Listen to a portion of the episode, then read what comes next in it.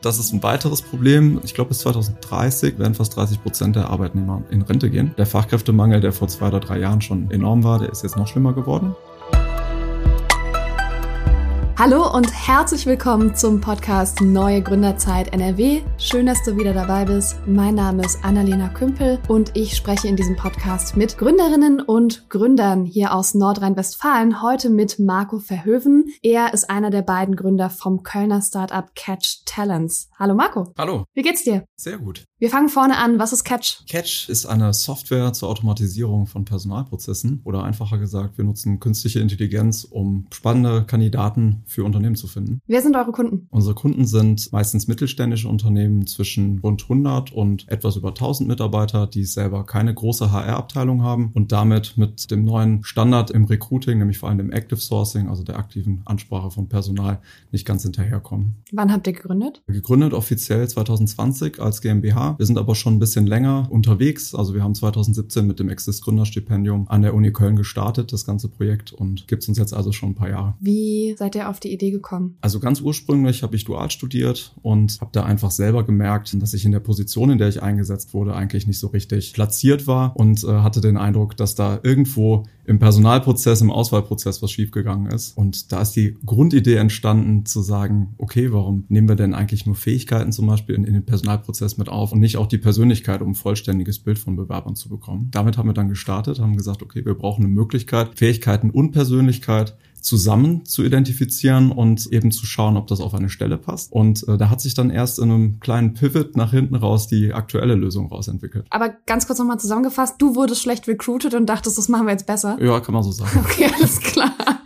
Ja, ihr habt gepivotet. Vielleicht gehen wir mal durch die ersten Schritte. Wie habt ihr denn angefangen, eure Idee so ein bisschen nach draußen zu tragen? Durch das Exist-Stipendium hatten wir die Möglichkeit, an der Idee selber zu arbeiten, das Ganze zu entwickeln und haben erstmal versucht mit einem Auswahlsystem, also einem kleinen Algorithmus, den wir da entwickelt haben, Persönlichkeit überhaupt messbar zu machen und dann eben auf Stellen zu matchen und zu schauen, dass wir das Ganze als Score irgendwie ausgeben können. Weil uns war besonders wichtig, dass die Unternehmen jetzt nicht einen Berg Papier bekommen, den sie durcharbeiten müssen, sondern wirklich auf einen Blick sehen, passt das oder passt das eher nicht und das eben für die Personalvorauswahl auch schnell und effizient einsetzen können. Damit waren wir dann nach ungefähr einem Jahr fertig und hatten den ersten Prototypen dann auch, eine Softwareanwendung, die funktioniert hat, die wir anbieten konnten und haben dann sehr schnell krasses Marktfeedback bekommen, was sich ungefähr so angehört hat. Cooles Produkt, das ist ja wirklich spannend, aber wir haben gar keine Bewerber, für die wir das einsetzen können. Und da war für uns klar, okay, passende Kandidaten zu finden oder zu matchen an der Stelle. Um das zu verfolgen, müssen wir einfach noch einen Schritt weitergehen.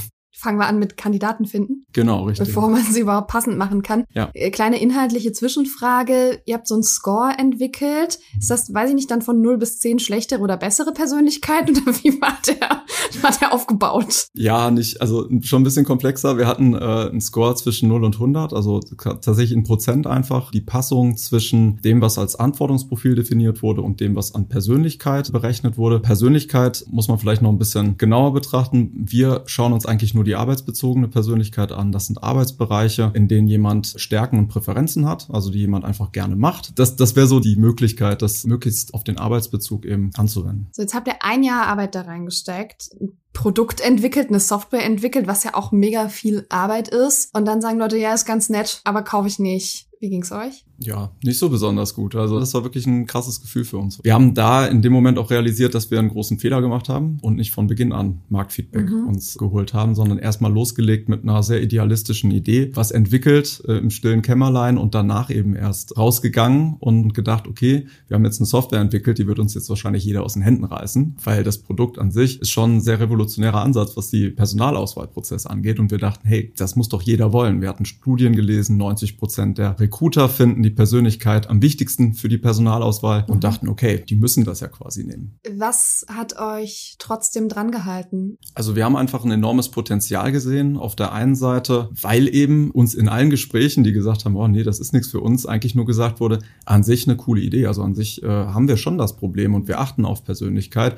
Und tatsächlich ist es so, dass wir die Persönlichkeit aktuell erst im persönlichen Gespräch erfassen und dadurch bei der Vorauswahl gar nicht nutzen können. Aber wir haben eben dieses Auswahlproblem nicht, weil wir eben nur drei oder vier Kandidaten bekommen pro Stelle und wir uns eigentlich mit jedem unterhalten können. Und da haben wir gesagt, okay, aber daran kann man ja arbeiten. Das hat uns ehrlich gesagt gewundert, weil wir dann gleichzeitig in den Gesprächen nach den Methoden gefragt haben, wie dann überhaupt Personal gesucht wird. Und da haben wir gemerkt, okay, wir haben irgendwo gesehen, warum nur vier Kandidaten am Ende des Tages dabei herumgekommen sind und haben uns gedacht, dann setzen wir eben da an. Und wenn wir das Auswahlproblem erstmal schaffen, dadurch, dass wir genügend Auswahl erzeugen, dann wird auch unser Produkt wieder einen Mehrwert haben. Wie genau sieht denn das Problem aus, das ihr jetzt löst? Wir haben ja artikelweise Material über Fachkräftemangel zum Beispiel.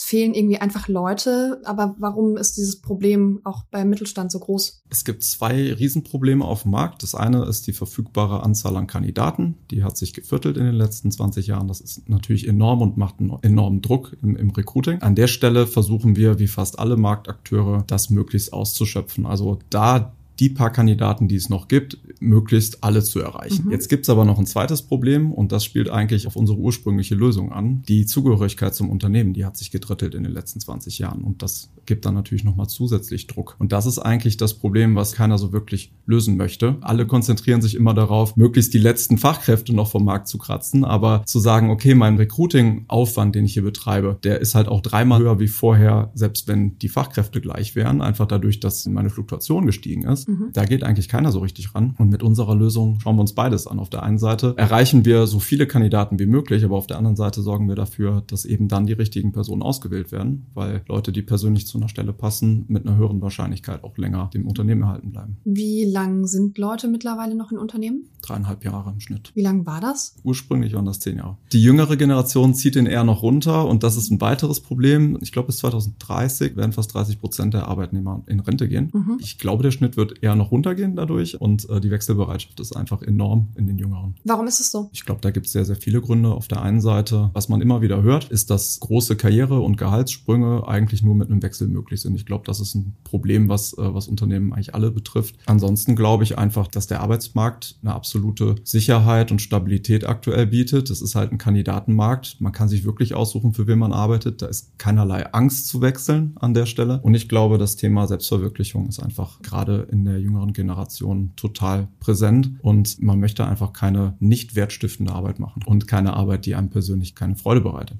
Eins der Probleme, das ihr löst, ist, dass die Unternehmen ihre Kandidaten schlecht erreichen. Was bedeutet das? Weil wir sind ja in diesem digitalen Zeitalter und alle sind im Internet. Ich habe das Gefühl, eigentlich sind alle immer erreichbar. Wo liegt das Problem? Das Problem sind einfach die Kanäle, die genutzt werden. Es gibt auf dem aktuellen Kandidatenmarkt zwei Bereiche. Das eine ist der Markt der aktiv suchenden Kandidaten. Das sind ungefähr 1,5 Millionen Menschen in Deutschland. Das Potenzial, was die meisten Unternehmen noch gar nicht oder kaum ausschöpfen, ist eigentlich das der passiven Kandidaten. Das sind Wechsel wechselwillige Kandidaten, Kandidaten, die sich nicht wohlfühlen, die sagen, ja, wenn ich ein besseres Angebot kriege, dann würde ich wechseln. Und das sind tatsächlich ein Drittel der Arbeitnehmer in Deutschland. Das sind 15 Millionen Leute. Unternehmen kommen langsam auf das Thema. Gerade die größeren haben das schon länger auf der Uhr. Und das ist etwas, was aber ein kleineres Unternehmen nicht leisten kann. Mhm. Und viele, viele Fachkräfte erreicht man auch nicht über LinkedIn, weil Mitarbeiter fürs Lager zum Beispiel sich auf einer Business-Plattform nicht anmelden. Und das lösen wir, indem wir weitere Kanäle dazu nehmen und die automatisch bespielen. Das bedeutet, wir suchen online nach digitalen Fußabdrücken, die uns sagen, dass eine Person möglicherweise einfach in einem Bereich aktiv ist, Interesse hat und wir denken, dass derjenige vielleicht im Lager arbeitet und für ein Jobangebot offen wäre an der Stelle. Mhm. Dann würden wir ihm in seinem täglichen Medienkonsum eine Anzeige ausspielen und da holen wir dann die Kandidaten ab. Lass uns nochmal an die Anfangszeit gehen. Ihr habt aus der Uni raus gegründet. Mhm. Wart ihr beide noch Studierende, als ihr angefangen habt? Ja, genau. Ihr wart im Gateway an der Uni Köln. Wie haben die euch geholfen? Wie konnte die Uni Köln euch unterstützen? Da war erstmal so eine ganz grundlegende Beratung. Was kann man denn überhaupt machen als Startup? Also wo gibt es zum Beispiel Möglichkeiten, ohne ein Produkt, nur mit einer Idee an erste Fördermittel zu kommen, an erste Finanzierung zu kommen in einer mhm. Art und Weise? Oder wie sieht denn überhaupt so eine typische Startup-Journey aus? Also wo startet das? Wo kann es hingehen? Was muss man dabei beachten? Wann macht man was? Also dieser gesamte Einblick überhaupt in die Gründerszene. Wir waren ja beide aus dem Studium raus auch jetzt mhm. noch nicht wirklich mit dem Thema Gründung in Kontakt gekommen und hatten eigentlich auch überhaupt keine Ahnung. Das heißt also die ersten Schritte, da hat uns das enorm weitergeholfen. Dann habt ihr Exist bekommen. Wie lange? Exist läuft ja zwölf Monate insgesamt. Mhm. Das heißt also Ende 2017 bis Ende 2018 hatten wir das. Und ihr hattet, glaube ich, auch das Gründerstipendium NRW, aber das erst nach Exist, vor Exist? Das hatten wir nach Exist. Wie haben diese Förderinstrumente euch geholfen? Bringt das wirklich was oder wäre es auch ohne gegangen? Also das wäre ohne auf gar keinen Fall gegangen. Es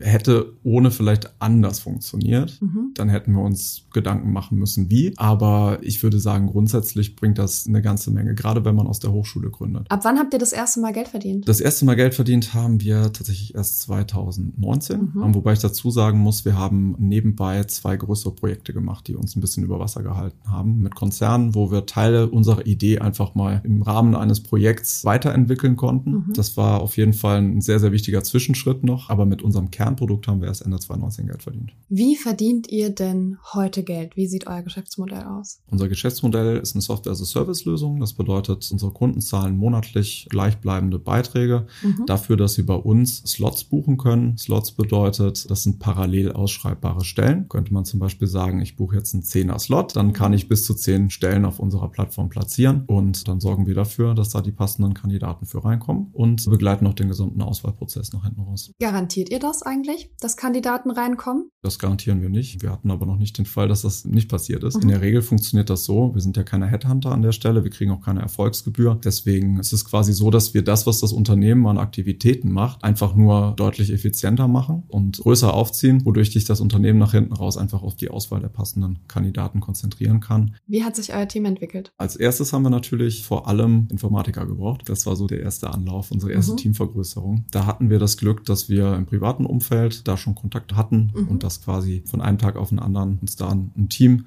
zur Seite stand, die Lust hatten, das mit uns zusammen zu machen. Das ist auch sehr lange so geblieben. Also wir waren bis 2020 waren wir rund sechs Leute mhm. im Kern und das ist dann erst schrittweise gewachsen mit unseren ersten Investitionen, die wir quasi eingesammelt haben. Also vorher haben wir das Ganze gebootstrapped. Das heißt natürlich immer wirklich low budget mit wenig Leuten und aus denen das Maximum rausholen, was geht. Bedeutet also als Gründer macht man eigentlich dann alles andere und unsere Informatiker haben halt in erster Linie entwickelt. Wir hatten da keine Zwischenebenen drin. War total familiär natürlich. Mhm. Mittlerweile sind wir vom Headcount her über 20 Leute. Wie seid ihr aufgeteilt im Team? Wie viele kümmern sich ums Produkt? Wie viele kümmern sich direkt um Kundinnen und Kunden? Wie viele kümmern sich um andere Sachen? Also wir haben immer noch unser Kernteam an Entwicklern und da sind jetzt einige noch dazugekommen. Das heißt, wir haben jetzt acht Leute im Produktteam, mhm. die wirklich nur das machen. Eine Projektmanagerin, die das Ganze zusammenhält und bei uns äh, zusätzlich noch das UX-Design macht. Das heißt, an der Stelle auch wieder eine Doppelrolle, einfach weil ne, das wäre sonst wieder schwierig. Auch bei 20 Leuten haben wir das noch so. Aber dafür haben wir uns im Entwicklungsteam jetzt ein bisschen so aufstellen können, dass wir da Spezialisierungen jetzt auch haben. Mhm. Ansonsten haben wir jetzt einen großen Teil Vertrieb dazu bekommen und Marketing. Das ist quasi der andere Teil. Das sind nochmal acht Leute. Leute und vier Leute, da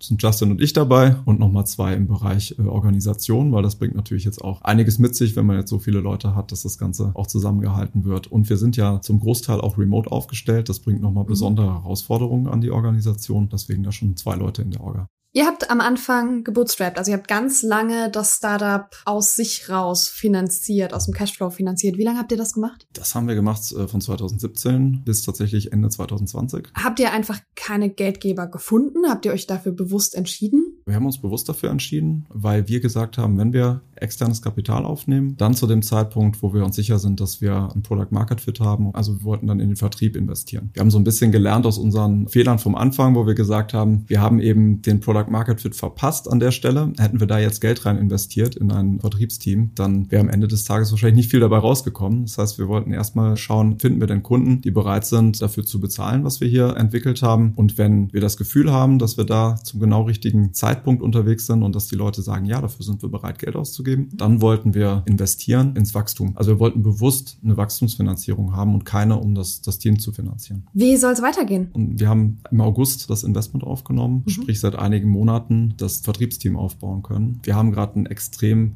gutes Momentum am Markt. Also wir sehen, der Fachkräftemangel, der vor zwei oder drei Jahren schon enorm war, der ist jetzt noch schlimmer geworden. Wir haben jetzt noch einen Arbeitskräftemangel dazu bekommen. Das heißt also, der Markt ist gerade absolut heiß und wir wollen das auf jeden Fall mitnehmen. Ist so ein Programm wie Scale Up NRW spannend für euch? Ja, da sind wir auch schon in Gesprächen. Und äh, wenn wir hier jetzt die Gründerinnen und Gründer aus NRW haben, die zu dir kommen und sagen, Marco, läuft ganz gut bei euch, hast du einen Tipp? Was gibst du mit? Tipp, den ich mitbringen kann, einfach auf Basis dessen, dass wir sehr, sehr lange entwickelt haben, ist, sich einfach nicht unterkriegen zu lassen. Also wirklich dran zu bleiben. Natürlich nicht an allem festhalten, was nicht funktioniert, aber nach hinten raus äh, lohnt es sich manchmal einfach ein bisschen auszuhalten. Schwere Zeiten kommen halt immer, das ist normal als Gründer. Deswegen mein Tipp, wenn man überzeugt ist und für seine Idee brennt, das ist natürlich immer die Grundvoraussetzung, dann auf jeden Fall dranbleiben, weitermachen und auf keinen Fall aufhören. Marco, vielen Dank für deine Zeit und äh, für den Einblick in eure Gründungsgeschichte bei Catch Talents. Sehr, sehr gerne. Danke. Damit sind wir am Ende dieser Podcast-Folge. Ganz schön, dass du bis jetzt dabei warst. Hör liebend gern in unsere anderen Folgen rein. Geh einfach in der Podcast-App deiner Wahl auf Neue Gründerzeit Nordrhein-Westfalen. Da findest du ganz, ganz viele Interviews mit anderen spannenden Startups. Ich wünsche dir noch eine fantastische Woche und wir hören uns bei der nächsten Folge. Bis dann.